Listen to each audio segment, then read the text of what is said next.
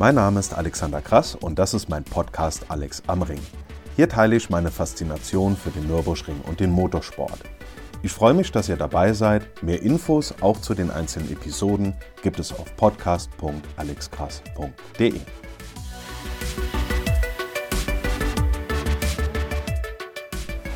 Das 24-Stunden-Rennen ist vorbei und heute gibt es nun, auf vielfachen Wunsch früher als eigentlich geplant, die Fortsetzung des Interviews mit Olli Martini, das wir ja schon im Winter aufgenommen hatten.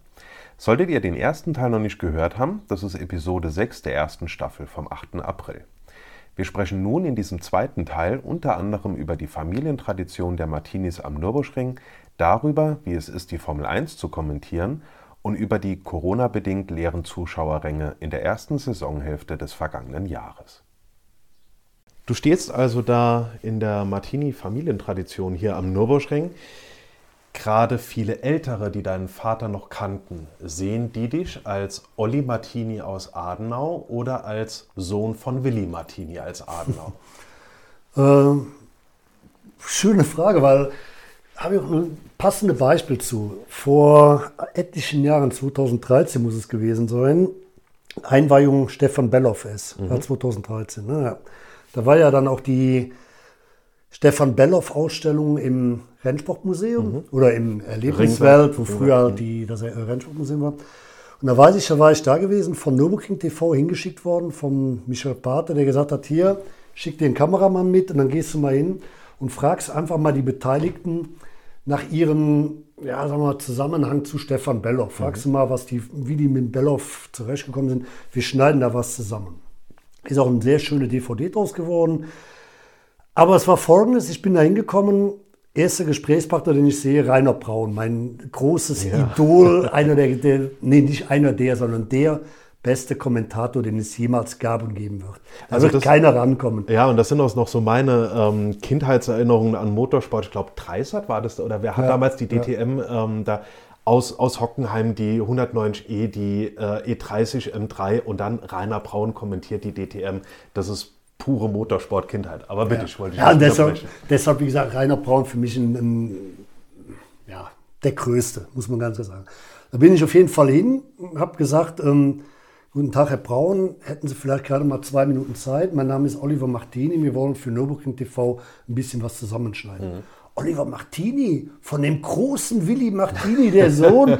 Und ich so, ja, boah, der Willi, das war einer. Und dann wurden aus diesen zwei Minuten, die ich angedeutet hatte für das Interview, wurden schon mal zehn Minuten, weil er zehn Minuten lang mir erzählt hat, wie er meinen Vater kannte, erlebt hat, wie oft er in der Werkstatt war. Und klasse, da habe ich schon Gänsehaut bekommen, dass ein Rainer Braun so kommt, von, oh, der Sohn des großen Willi Martini. Soweit, so gut. Ich gehe zum nächsten, der da steht, Manfred Jantke mhm. ehemaliger Porsche-Rennleiter, auch als äh, Kommentator eine Legende. Damals mit ähm, Stefan Heinrich zusammen die damalige Cemka-Serie äh, auf Eurosport kommentiert. Wahnsinn. Also Manfred Janke, auch ein, ein Riesentyp. Hingegangen, mich genauso vorgestellt. Herr Janke, mein Name ist Oliver Martini, hätten Sie zwei Minuten Zeit.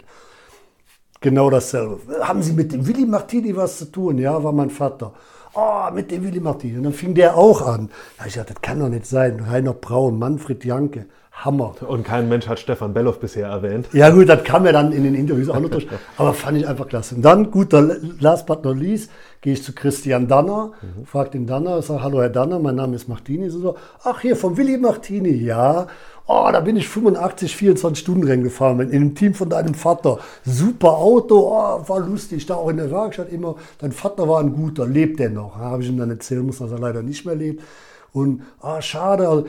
Und, und das will ich damit sagen. Damals, oder die, die etwas älteren, Rainer Braun, Manfred Janke, Christian Danner, wenn er zuhört, Entschuldigung, dass ich ihn auch als etwas älter schon tituliere, aber er dürfte ja auch schon an die 60 sein. Ähm, ja, die haben natürlich den Namen Willi Martini im Kopf.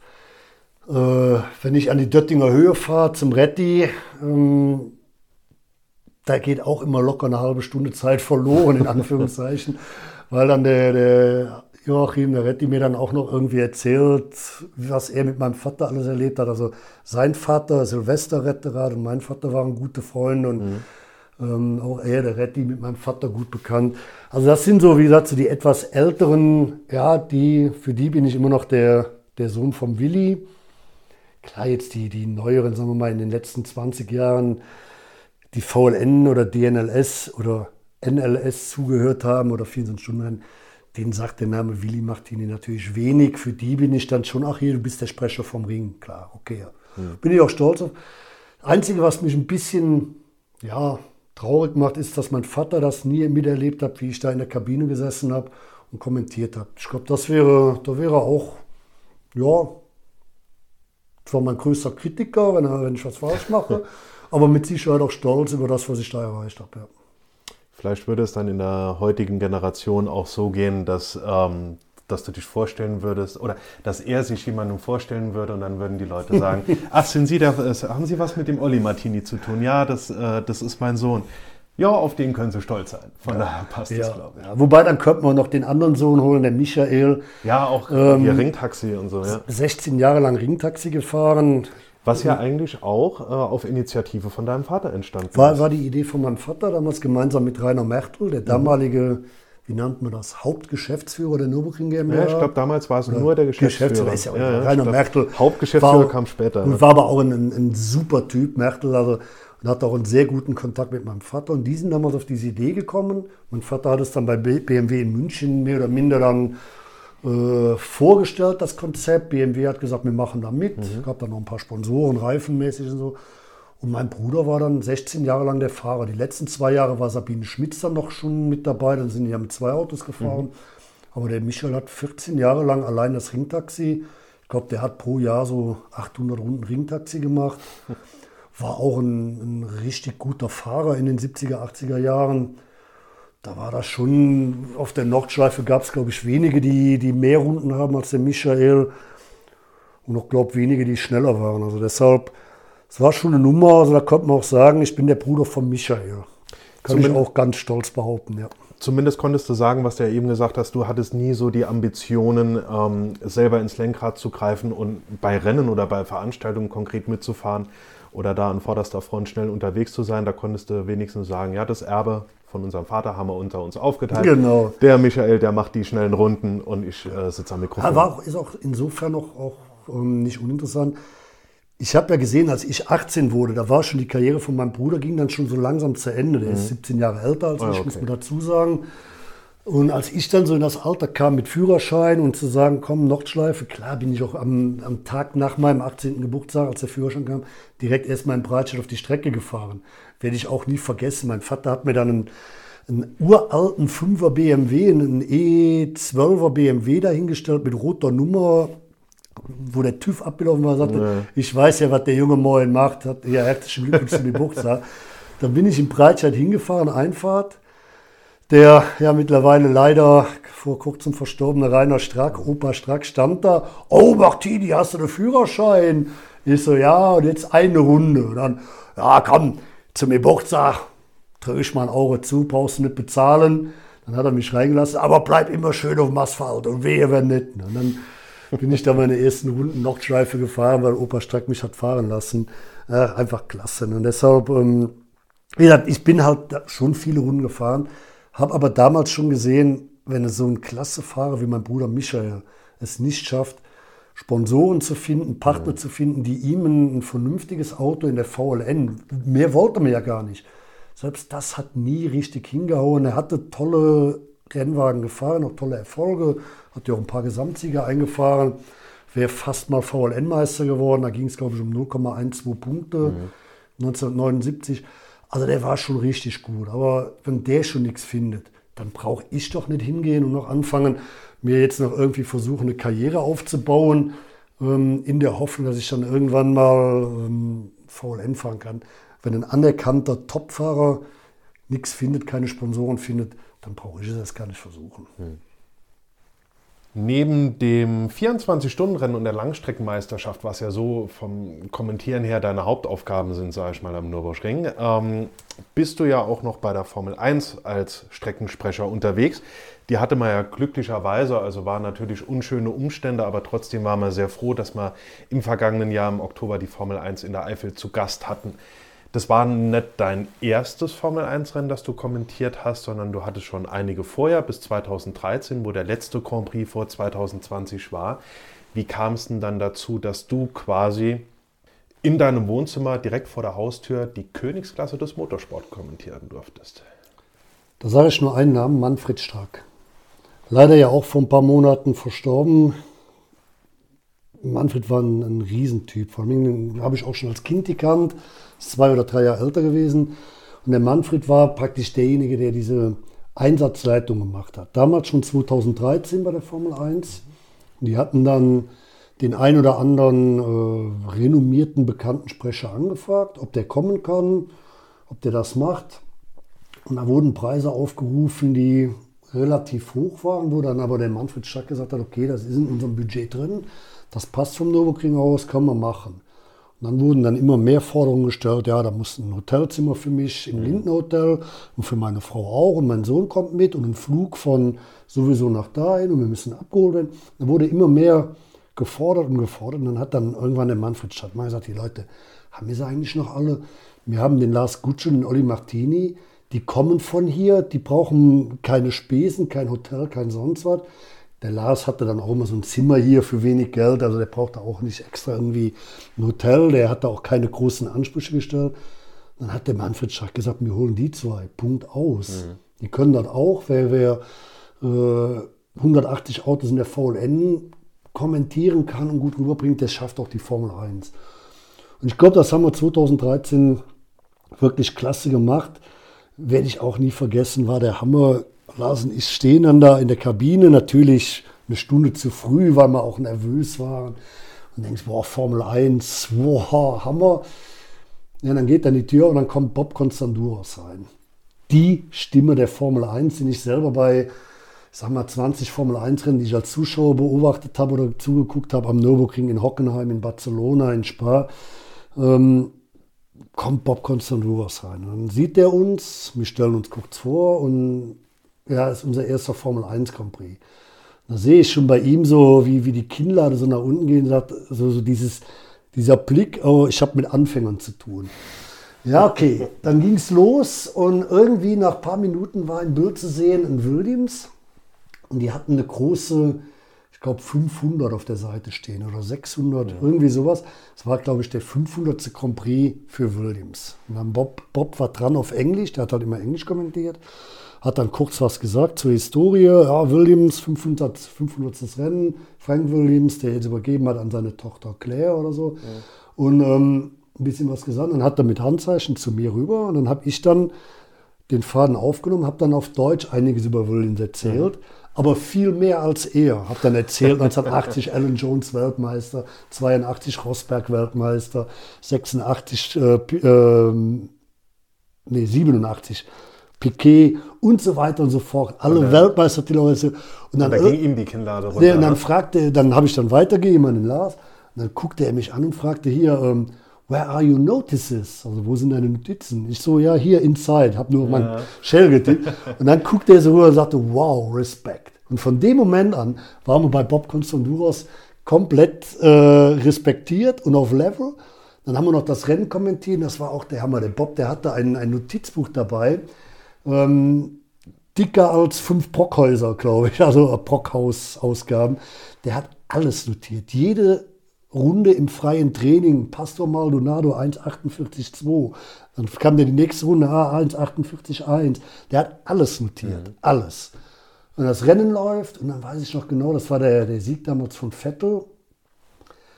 Und da waren damals Räikkönen, Räikkönen und Grosjean in dem Lotus, damals in diesem schwarzen mhm. Lotus, der auch dieses Design wie die legendären Lotus in diesem John Blair Spezialdesign ja, so ähnlich Gold, ja, großartig. Und auf jeden Fall, Räikkönen hatte geführt vor Grosjean und Vettel. Dann ist Räikkönen, ich sage jetzt mal 15 Runden vor Schuss, reingekommen zum Reifenwechsel und Grosjean fuhr weiter, hatte einen Vorsprung von 10 Sekunden auf Vettel und Bob meinte, okay, ähm, das wird der gewinnen. Das gewinnt Grosjean, das lässt er sich jetzt nicht mehr nehmen. Sind noch acht Runden, sind noch sieben Runden. Dann habe ich irgendwann gesagt, Moment mal, der fährt jetzt seit so und so vielen Runden mit dem Satz Reifen. das kann nicht hinhauen, das mhm. kann nicht funktionieren. Der kommt sechs Runden vor Schluss, kommt er nochmal in die Boxe. Im Leben nicht, doch, wacht mal ab. Sechs Runden vor Schluss, wer kommt in die Boxe? Grosjean, Vettel führt.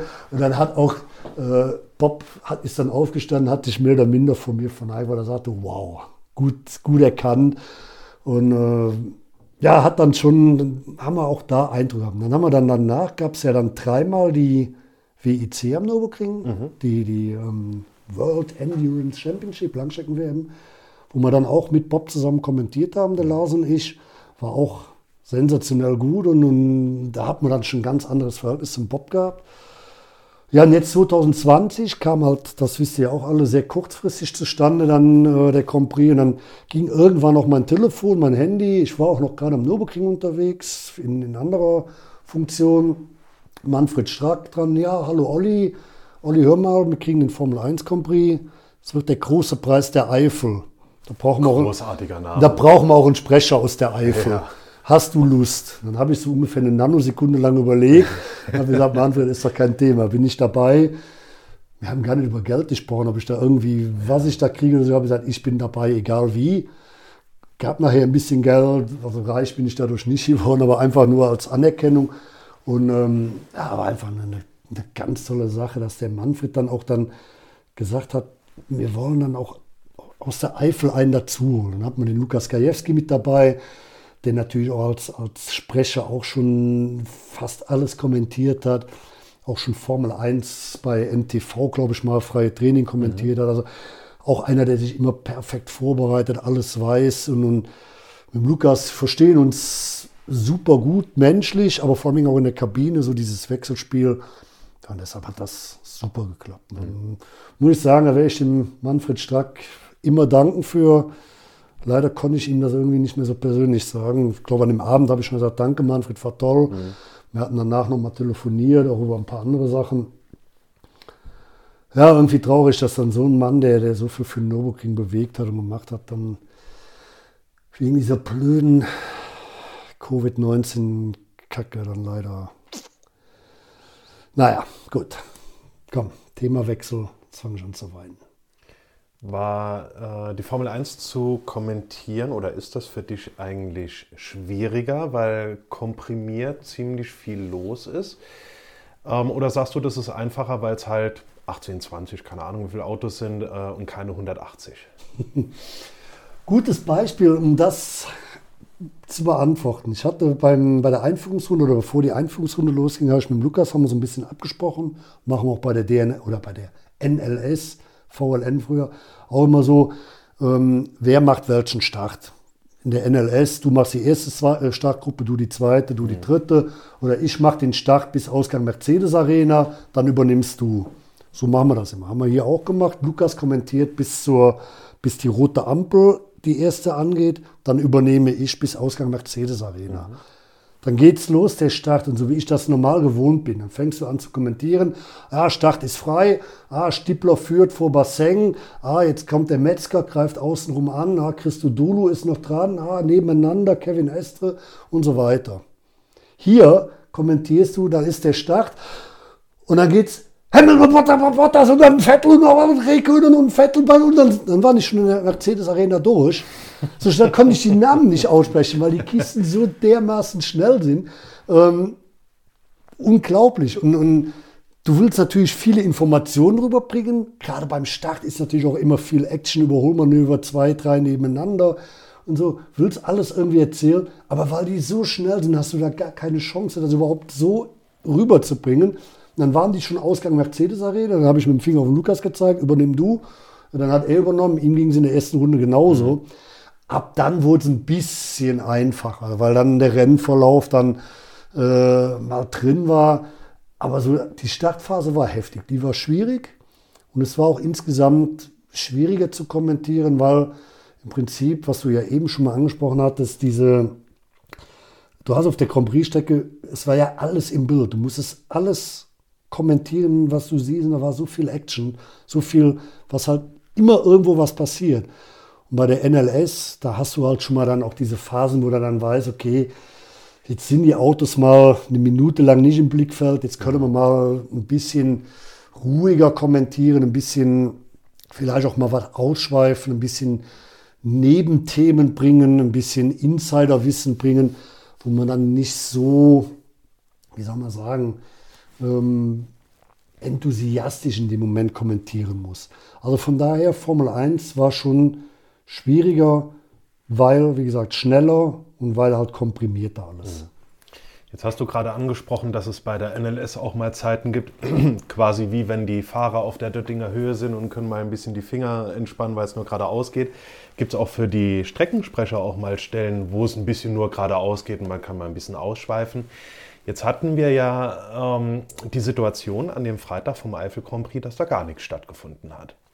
Das war morgens ja noch nicht abzusehen, sonst wäre der Tag anders verlaufen. Aber wie schaffst du das, im Prinzip den ganzen Tag am Mikro zu sitzen und den Zuschauern auf der Tribüne was zu erzählen, denen bei die bei Laune zu halten, ohne dass da irgendwas auf der Strecke passiert? Ja, gute Frage. Da kann man nochmal auf den Namen Manfred Strack zurück. Als man dann an dem Freitagnachmittag zurück Ich bin doch gerade bei ihm im Büro vorbei, wollte dann noch irgendwie was fragen und so. Und dann sagt, beim Reinkommen sagt er schon, ja, Olli, das hat mich erinnert an äh, Günter Jauch und Marcel Reif damals bei diesem Fußballspiel Dortmund gegen Madrid. Wo das Tor da irgendwie Genau, ein, ein war, Tor ja. würde dem Spiel gut tun, ne? ja. irgendwie sowas.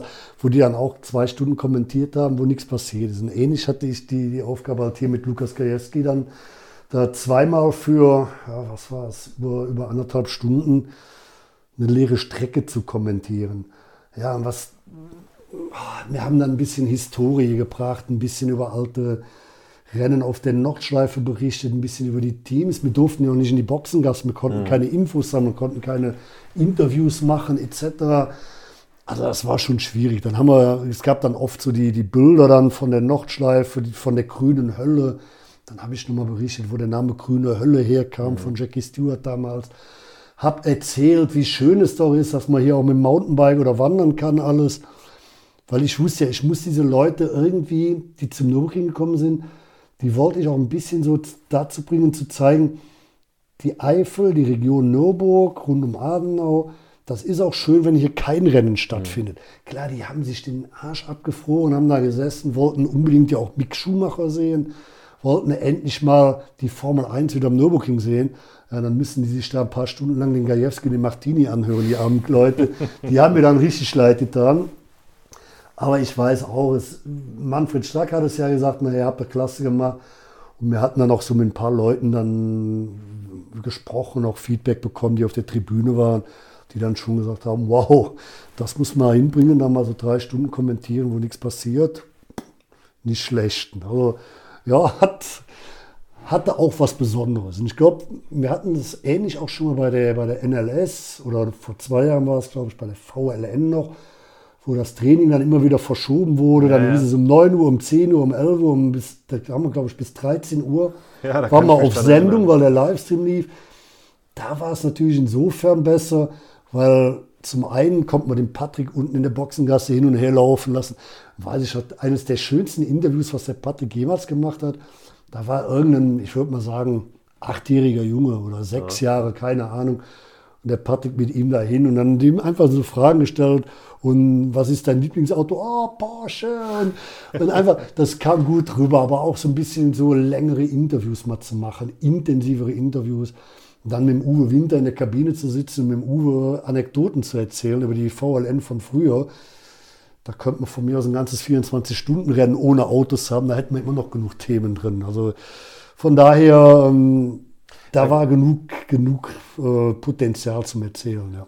Jetzt hatten wir ja eine besondere Corona-Saison. Diese Saison war über lange Wochen oder Monate sogar erst ohne Zuschauer. Da waren wir froh, dass diese Geisterrennen überhaupt stattfinden konnten. Später dann ab Anfang August waren ja dann auch Zuschauer in Maßen ähm, zugelassen. Ich kann mich noch sehr gut daran erinnern, dass du letztes Jahr sehr, sehr oft während, dein, ähm, während in deinen Kommentaren immer wieder gesagt hast, wie leid es dir tut, dass die Fans nicht da sind. Ja, ich glaube, das war so nicht nur wirtschaftlich für die Region hier, sondern auch für das Feeling am Nürburgring war das ein großes Thema, vor leeren Tribünen zu kommentieren. Wie war das für dich? Du redest und du weißt, es hört dir vor Ort faktisch keiner zu. Ja, wobei das war jetzt gar nicht mal so ein, ein großer Unterschied für mich. weil wir ja seit, seit einigen Jahren im Prinzip unsere, unseren ganzen, unsere ganze Moderation, Kommentation eigentlich mehr auf den Livestream ausrichten. Mhm. Weil wir sagen, wir haben im Livestream bei einem durchschnittlichen, ehemals VLN, jetzt NLS-Rennen, so 400, 500.000 Klicks, kann man anhand der IP-Adressen sehen. Wahnsinn. Ähm, ob da jetzt, da ist natürlich auch derjenige drin, der nur mal für zwei Minuten irgendwo per Zufall reingeklickt hat und dann wieder weggeht. Aber es gibt auch Leute, ähm, wo dann irgendwo klicken zusammensitzen mit zehn Mann, die dann gemeinsam acht Stunden lang den Stream gucken. Und deshalb haben wir da vor Jahren das auch ein bisschen insofern umgeändert, dass wir eigentlich mehr den, für den Stream kommentieren als für die Fans vor Ort, weil die Fans vor Ort sehen eh, was anderes als das, was wir kommentieren. Ja.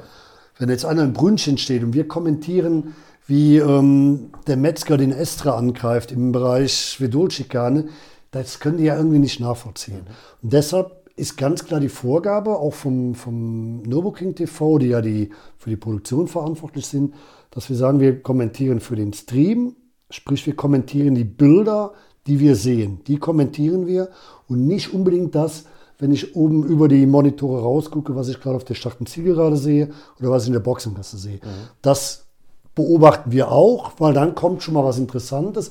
Dann gehe ich schon hin und mache diesen kurzen äh, Kontakt äh, zu, zum Regisseur, sagt dann, wenn mein Mikro aus ist, hier, Achtung, guck mal, ähm, da kommt jetzt ein Angriff auf Ende der starken Zielgerade, da greift der Porsche den, den Mercedes an. Mhm. Dann können die umstellen und so weiter. Das heißt, wir beobachten das Rennen schon komplett kommentieren aber rein die Bilder. Deshalb, um auf deine Frage zu kommen, war das Kommentieren jetzt nicht viel anders. Aber was natürlich eine Katastrophe war, da brauchen wir gar nicht drüber rumrennen, ähm, dass keine Zuschauer vor Ort sind. Das ist, das ist, das ist die Hölle. Ja, wir reden über die grüne Hölle, das war dann die Corona-Hölle. Das ist, das geht gar nicht irgendwie. Klar, es war nicht anders möglich. Ich hoffe, dass es dieses Jahr äh, zumindest mal im Laufe der Saison Lockerungen geben wird, dass es dann besser wird. Habe auch keine Ahnung, wie da im Moment der Stand ist. Im Moment noch keine, keine Informationen, keine Kontakte gehabt dazu.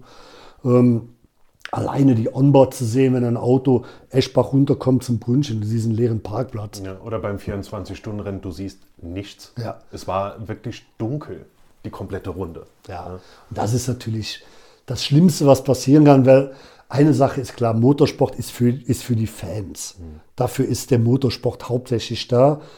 Und ich habe ja seit Jahren, sage ich ja immer, okay, so schön und gut unser Livestream ist. Tolle Sache, Hubschrauberbilder, Onboards, ähm, Infos aus der Boxengasse, Interviews etc. Alles mit drin. Aber das Gefühl vor Ort, das kann dir keiner nehmen. Deshalb sage ich jedem, Stream, guckt es euch an, okay, aber dann kommt hoch zum Ring. Beim nächsten Rennen kommt mal hoch, wenn schönes Wetter ist, fahrt mit dem Auto zum Brünnchen, bezahlt er 5 Euro, nee, 8 Euro fürs Parken ist es, glaube ich, ne? Ja, ja. Keine Ahnung, 8 Euro fürs Parken, dann geht ihr mal hoch bis, zum, bis zur Hohen Nacht, kostet keinen Eintritt. Mhm. Du siehst, äh, ich sage ja immer diesen Spruch, Rennen im Rennen. Du mhm. siehst mehrere Rennen über die Klassen verteilt. Du spürst die Autos, du siehst sie, du hörst die, du kriegst das Vibrieren mit. Und das das musst du an der Strecke erleben. Ähm, gibt es für dich etwas Positives, was du aus diesen ganzen Umständen und Veränderungen in der Corona-Saison mitnehmen kannst? Für mich persönlich hat sich eine Sache deutlich zum Positiven verändert, äh, beruflich bedingt, in meinem regulären Job. Normal bin ich in Frankfurt angestellt, habe mhm. zwei Tage die Woche Homeoffice. Bin jetzt seit März letzten Jahres, also fast ein Jahr, durchgehend im Homeoffice, bin also permanent in Adenau. Das ist, sagen wir mal, dass meine persönliche Situation sich gebessert hat, dass ich also mehr zu Hause sein kann, mhm. keine zusätzliche Wohnung in Frankfurt brauche, keine Fahrkosten habe. Ähm, aber darum geht es jetzt gar nicht. Nein, ich sehe auch so in dem Sinne was, was Positives aus dem Corona-Dingens, weil der Zusammenhalt in vielen Bereichen meiner Meinung nach besser und größer geworden ist. Und wir haben ja eben über diese Saison 2020 kurz gesprochen. Du hast dieses angedeutet mit diesem Corona-Kreisel, mit dieser ja, Zusatzfahrerlager-Situation, mit dieser besonderen Situation. Und ich finde, da ist viel entstanden. Da ist was Gutes rausgekommen. Da hat die VLN, VV oder die VLN-Organisatoren, da haben die eine tolle Arbeit gemacht, dieses Konzept hinzukriegen. Und dann haben auch die Teams gemerkt, die VLN versucht alles, absolut alles, um uns die Möglichkeit geben zu können, Rennen zu fahren, dass wir was machen können. Und ich glaube, das hat zusammengeschweißt. Auch die Teams hat es teilweise zusammengeschweißt. Diese Stimmung, die da in dieser provisorischen Boxengasse war, das haben ja viele gesagt, das ist so wie auf den amerikanischen Rennstrecken. Das war toll. Dann gab es diesen, diesen Doubleheader, Samstag, Sonntag. Großartig. Der ist ja für dieses Jahr dann auch wieder geplant, ja. auch im Juli. Und da weiß ich jetzt schon, da habe ich mit Michel Pato, unser, unser Produktionsleiter, Regisseur von Nürburgring TV schon gesprochen. Er sagt, da machen wir auch wieder abends eine Fahrerlagerparty, wenn es denn hoffentlich geht, nach Impfungen etc. Das ist eine coole Aktion. Und ich glaube, diese, diese ganze Situation aus diesem Corona-Umfeld, alles, was da so passiert ist, alles, was wir privat am Positiven ziehen, diese, diese neuen Lebensumstände, muss man ja ganz klar sagen, es sind neue Lebensumstände, die kann man ins Positive umkehren, aber genauso auch, was ich eben sagte, im Rahmen des Motorsports im Umfeld vielleicht einfach mal ein neues Denken, dass nicht alles selbstverständlich ist, ja. was einem geboten wird, was man gezeigt bekommt. Da muss man einfach auch mal, vielleicht auch mal einen, jeder mal einen Gang zurückschalten. Und ich glaube, das ist das, was man aus diesem ganzen Corona rausziehen kann. Einfach mal ein bisschen über die eigene Situation nachzudenken, sowohl im privaten, aber auch, wie gesagt, zum Beispiel im Nürburgring-Umfeld. Mhm. Sei es VLN, sei es als Zuschauer, als Teilnehmer oder halt Medienvertreter, wie auch immer. Ich glaube, da können alle irgendwie so diese, diese wenigen positiven Sachen, die es in dieser Situation gab, die verstärkt mit rausnehmen und einfach diese ja, negativen Sachen versuchen irgendwie so einzuschätzen, dass man sie in Zukunft nicht mehr so negativ erleben wird. Ja, lieber Olli, bis hierhin sage ich dir auf jeden Fall schon mal Dankeschön. Ich merke schon, wir haben da noch eine ganze Menge Themen zu besprechen, auf die ich gerne noch mal eingehen würde. Aber bis hierhin sage ich dir auf jeden Fall schon mal vielen Dank.